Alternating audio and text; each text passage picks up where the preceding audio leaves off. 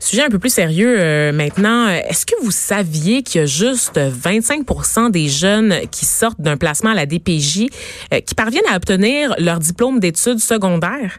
C'est pas beaucoup. Euh, c'est une statistique qu'on connaissait déjà. Par contre, ce qu'on savait peut-être un peu moins, c'est qu'il y a un coût relatif à tout ça, un coût qui est estimé à 400 millions de dollars et qui revient à qui, vous pensez? Ben à nous, à la société québécoise. Alors pour parler de cette étude, on reçoit Martin Goyette qui est co-titulaire de la chaire Réseau de recherche sur la jeunesse du Québec. Euh, il est également titulaire de la chaire de recherche du Canada sur l'évaluation des actions publiques à l'égard des jeunes et des populations vulnérables. L'étude a été menée sous sa direction. Il est avec nous au bout du fil. Bonjour monsieur Goyette. Bonjour. Dites-moi, qu'est-ce qui a motivé euh, cette étude? Euh, c'est une étude représentative qui suit la sortie de placement, en fait, comprendre euh, ce qui arrive avec les jeunes euh, qui sont en fin de placement à, l'âge de 17 ans quand ils abordent les enjeux de l'autonomie de l'âge adulte. On sait depuis des décennies que les jeunes sont font face à différentes difficultés et surtout à, des services qui sont pas coordonnés et que, comme on l'a montré cet automne, par exemple, plusieurs des épisodes d'itinérance euh, à la sortie de placement. Euh, ce dont on parle aujourd'hui dans les rapports euh, dont on rend public, c'est effectivement l'importante inégalité sociale que connaît euh, ces, ces, jeunes, que connaissent ces jeunes, mhm. euh, plus de 50 points de pourcentage avec la population générale. Et l'analyse euh, qu'on a fait a voulu justement montrer comment il y a de la marge de manœuvre pour pouvoir investir dans cette jeunesse, dans la mesure où les coûts de cette sous-scolarisation-là sont proches de 372 millions sur l'ensemble d'une vie d'un groupe de jeunes qui quittent la DPJ chaque année. Donc, à chaque année, on pourrait réfléchir de la même façon et dire mhm. qu'à chaque année, on pourrait développer des services pour améliorer l'insertion sociale et la diplomation. Et euh, il faudrait trouver des idées pour 372 millions pour qu'on arrive à ce que ça nous coûte collectivement euh, de ne pas euh, investir et mieux travailler à, accompagner la jeunesse vers la diplomation. Mhm. Et là, on va on va parler des chiffres justement parce que bon, 400 millions, c'est énorme. Comment vous êtes arrivé à ce chiffre précisément? On va parler de méthodologie un peu. Comment vous avez fait ça? Ben, c'est une méthodologie assez classique euh, en évaluation coût-bénéfice. On a regardé les, euh, les bénéfices que le gouvernement, l'État, vous l'avez bien dit, donc euh, la société perdait par les taxes, les impôts et les revenus parce que une personne qui gagne, qui, qui n'a pas un diplôme secondaire, gagne moins d'argent. C'est reconnu dans la littérature. Mm-hmm. Et on a croisé ça simplement avec les statistiques que vous avez nommées qui sont euh, euh, nouvelle sortie de résultats, puisqu'on vient tout juste de terminer euh, la compilation des données relatives à la vague 2 de notre étude représentative. Donc, euh, même si ce sont des, des estimations, ce sont des estimations extrêmement conservatrice dans la mesure où ça ne prend même pas en compte, et la littérature est très claire là-dessus, euh, les coûts sociaux, par exemple, euh, relatifs à l'itinérance ou aux problèmes de santé que connaissent des jeunes, un groupe de jeunes qui n'a pas euh, un diplôme d'études secondaires. Donc, euh, le message que euh, on veut envoyer de, par ces résultats-là, c'est que il faut cibler les initiatives prometteuses et réfléchir à la manière dont on doit travailler collectivement ensemble pour améliorer le, sort de ces jeunes-là, mm-hmm. dans la mesure où la scolarisation est un élément central de l'insertion sociale et professionnelle des jeunes. Et dites-moi, ben, parlons de ces jeunes-là. Moi, je, serais intéressée de, de, connaître un peu le profil des participants de votre étude. Est-ce que vous pouvez m'en parler un peu? Ben, c'est-à-dire que euh, euh, on a euh, sorti une évaluation d'un projet, un projet qui a lieu autour du 6 de la Montérégie-S, financé par la Fondation Centre Jeunesse de la Montérégie, qui vise à soutenir la scolarisation par des bourses, mais aussi, on, insiste beaucoup là-dessus, par un accompagnement social afin de soutenir les études postsecondaires. Euh, si on croise les réflexions des, deux études qui sont publiées aujourd'hui, il s'agit d'un groupe euh, qui représente à peu près 20% des jeunes qui sortent d'une prise en charge en placement en protection de la jeunesse. Mhm. Mais ce type d'initiative-là permet de favoriser le maintien euh, de la trajectoire de scolarisation et la diplomation d'une part, mais aussi, et comme je vous l'expliquais, c'est extrêmement important, mm-hmm. de stabiliser euh, euh, le jeune en logement. Parce que bien sûr, lorsque un jeune connaît des épisodes d'itinérance, on peut penser que c'est pas sa priorité parce qu'il est en situation de survie, que c'est pas sa priorité de rester à l'école. Donc, euh, ces programmes-là sont euh, absolument intéressants et prometteurs mhm. et doivent être réfléchis plus largement pour l'ensemble de la province. Mais effectivement, une question que vous posez, euh, c'est aussi d'autres interventions qui devront être réfléchies et mises en place pour 80% des jeunes qui, eux, ont un retard scolaire extrêmement important, mais qui doivent attirer l'attention des décideurs publics et surtout qui doivent euh, attirer l'attention de l'ensemble des acteurs en éducation et dans les services sociaux pour qu'on puisse mieux les, les, soutenir là, dans cette transition la vie adulte-là. Mm-hmm. Et là, on a beaucoup parlé euh, ben, de la question monétaire, mais évidemment, il y a d'autres bénéfices là, pour la société que ces jeunes-là poursuivent le, leur cheminement euh, scolaire. Quels sont-ils selon vous? Ben, c'est assez clair. Hein? Euh, nous avons travaillé avec mon collègue économiste euh, le professeur Bouchard Saint-Amand. Oui. Euh, moi, je suis dans, je travaille avec d'autres euh, perspectives qui sont complémentaires. c'est une question de droit, selon moi, d'avoir accès à des services de qualité.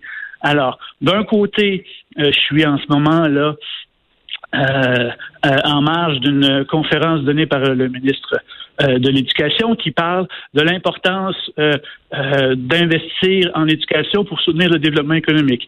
Alors, d'une part, en contexte de pénurie de main-d'œuvre, il apparaît absolument crucial de développer des services afin que les jeunes puissent accéder au moins à un diplôme secondaire et ensuite à des études supérieures pour les simples raisons du développement économique. on a besoin de tous les jeunes. De l'autre côté, ça me semble aussi clair qu'on doit soutenir ces jeunes-là qui, actuellement, n'ont certainement pas accès à tous les services de qualité que les autres jeunes euh, ont euh, lorsqu'ils sont en population générale. On doit tous mieux travailler ensemble et les bénéfices qu'on aura tous, c'est d'avoir euh, des jeunes qui ont une meilleure santé, un meilleur bien-être et s'inscrivent en tant que citoyens actifs de la société et qui peuvent contribuer.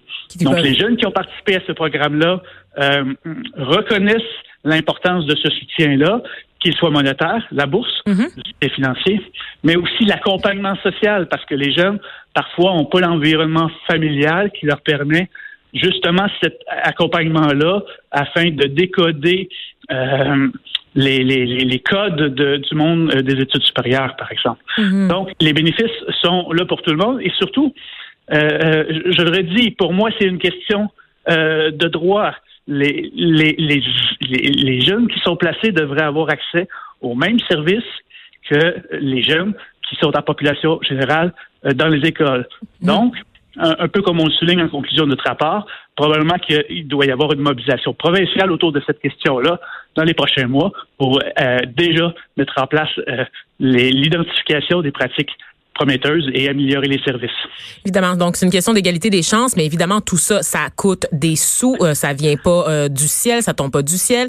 Euh, votre étude, quand même, vous l'avez souligné là justement, euh, ça tombe à point nommé parce que là, on sait avec la commission Laurent sur les droits des enfants et la protection de la jeunesse, la question de la réforme s'impose dans le discours public. Quelle réaction vous pensez avoir là au cours des prochains jours là, à la suite de, de l'apparition de votre rapport? Qu'est-ce que vous espérez ben, dans l'immédiat? Ben, d'une part, les, les, les, travaux de la commission vont se poursuivre. Effectivement, la question de la scolarisation est régulièrement abordée euh, dans les travaux de la commission Laurent. Euh, ce sont des travaux publics. Les commissions scolaires ont clairement indiqué euh, qu'ils faisaient partie, euh, bien sûr, de la solution, mais qu'ils comprenaient que parce qu'ils n'arrivent pas à collaborer avec les services sociaux et la protection de la jeunesse et contribuer à l'échec scolaire des jeunes. Donc, c'est un élément central et euh, d'autres de nos travaux euh, qui euh, seront publiés dans les prochaines semaines montrent qu'il y a des gens qui veulent contribuer à ce chantier-là afin d'aider rapidement les jeunes. Mm-hmm. Donc, il y a plein d'éléments positifs et puis une prise de conscience collective de cet enjeu-là va certainement permettre de dégager des sommes qui sont bien en dessous du 372 millions, afin de démarrer des chantiers euh, pour mieux comprendre euh, ce qui se passe sur le terrain, mieux soutenir les jeunes et euh, développer des, des, des, des dispositifs où on va pouvoir mieux évaluer ces programmes-là pour mieux euh, les améliorer. Ouais, c'est un investissement pour le futur. Et moi, ce que je trouve extraordinaire, en fait, dans votre recherche, c'est que euh, ce qu'on comprend, c'est il y a un préjugé très, très tenace là, au sein de la population là, concernant les jeunes qui passent par le système de la protection de la jeunesse. Euh, on a eu alimenté, entre autres, là, par le phénomène des squeegee. Hein, à une certaine époque, on avait l'impression que ces jeunes-là, ils sortaient bien maganés du système, puis ils devenaient des petits bums qui voulaient rien faire, qui étaient confortables là-dedans. Euh, alors que quand on regarde les chiffres que vous avez là, dans un volet précédent de votre étude, 46% des jeunes étudiés voulaient poursuivre leurs études, voulaient aller de l'avant. C'est la société qui leur met des bâtons dans les roues. C'est pas une question de manque de volonté de la part des jeunes. Merci de poser cette question-là. L'aspiration euh, de ces jeunes qui sont dans des positions fragilisées, elle est importante à poursuivre leurs études et la façon souvent dont les adultes euh, travaillent avec eux fait en sorte de leur dire ah ben c'est pas grave, tu, considérant tes difficultés euh, familiales, ah bon, ben, tu, peux, tu peux te contenter des petits boulots pour l'instant. Ah oui, tu vas aller sur le BS, tu vas aller travailler dans un entrepôt à 12 de l'heure. Tu feras pas grand-chose de la vie. C'est correct, tu peux vivre avec ça. Hein? Pas besoin de d'épanouissement professionnel ou d'avoir de, plus grandes aspirations, d'ambition. Laisse faire la littérature, laisse faire le droit à l'économie. Ça, c'est pour d'autres personnes. C'est pour des gens de d'autres milieux. Alors, deux, euh, deux résultats de recherche qui sont catégoriques sur ces questions-là. D'une part, on a pu montrer dans les autres volets de notre étude EGEP que les jeunes qui réussissent mieux, ce sont ceux qui se sentent encouragés par le personnel des services sociaux qui les entourent. Alors, euh, on n'est pas dans une perspective que, euh, de, causale, mais il est clair que euh, simplement d'avoir un entourage des personnes dans le milieu des centres jeunesse qui indiquent euh, je vais te soutenir de, créer les conditions, disons, normalisantes, en parenthèse, d'un soutien euh, euh, important qui remplace celui que les jeunes en population générale ont afin de créer les conditions d'apprentissage. C'est un élément central. On l'a montré mm-hmm. avec grande acuité en 2018. De l'autre côté, vous faites bien de dire que les jeunes qui sont dans des positions euh, où on, on, les insère sur le marché du travail avec peu de qualifications, euh, ben, souvent, ça ne maintiennent pas en emploi. Mm-hmm. Et je ne sais pas si on doit vraiment leur vouloir. Euh, euh, je ne sais pas si mes enfants voudraient travailler dans un McDonald's pendant 8, 10, 12 ans. Puis, il n'est pas question de mépriser les gens qui font ce métier, là, je le précise au passage. Mais la différence entre quelqu'un qui fait ça euh, puis quelqu'un qui passe par le système de la, la, protection de l'enfance, c'est qu'il a le choix. Euh, c'est toujours la question de choix. Et souvent, on a l'impression que les enfants qui sont dans le système n'ont pas le droit de rêver, en fait. On leur, on leur interdit l'accès à ces milieux-là. Tout à fait, tout à fait. Donc, vous soulignez avec grande acuité l'importance de se mobiliser pour qu'on développe les services euh, pour améliorer euh, les conditions d'insertion sociale de ces jeunes-là.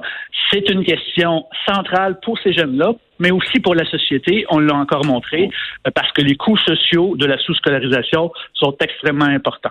Bien, on espère que votre étude va faire réagir et qu'il va y avoir des décisions qui vont se prendre euh, dans le dans ce sens-là pour régler euh, la situation parce que quand même on est en plein dedans, on est dans un processus là, pour une réforme, donc c'est le moment d'aborder ces questions-là. Alors merci à vous Martin Goyette, je le rappelle, vous êtes co-titulaire de la chaire réseau de recherche sur la jeunesse du Québec. Merci d'avoir pris le temps avec nous de partager les conclusions de votre étude.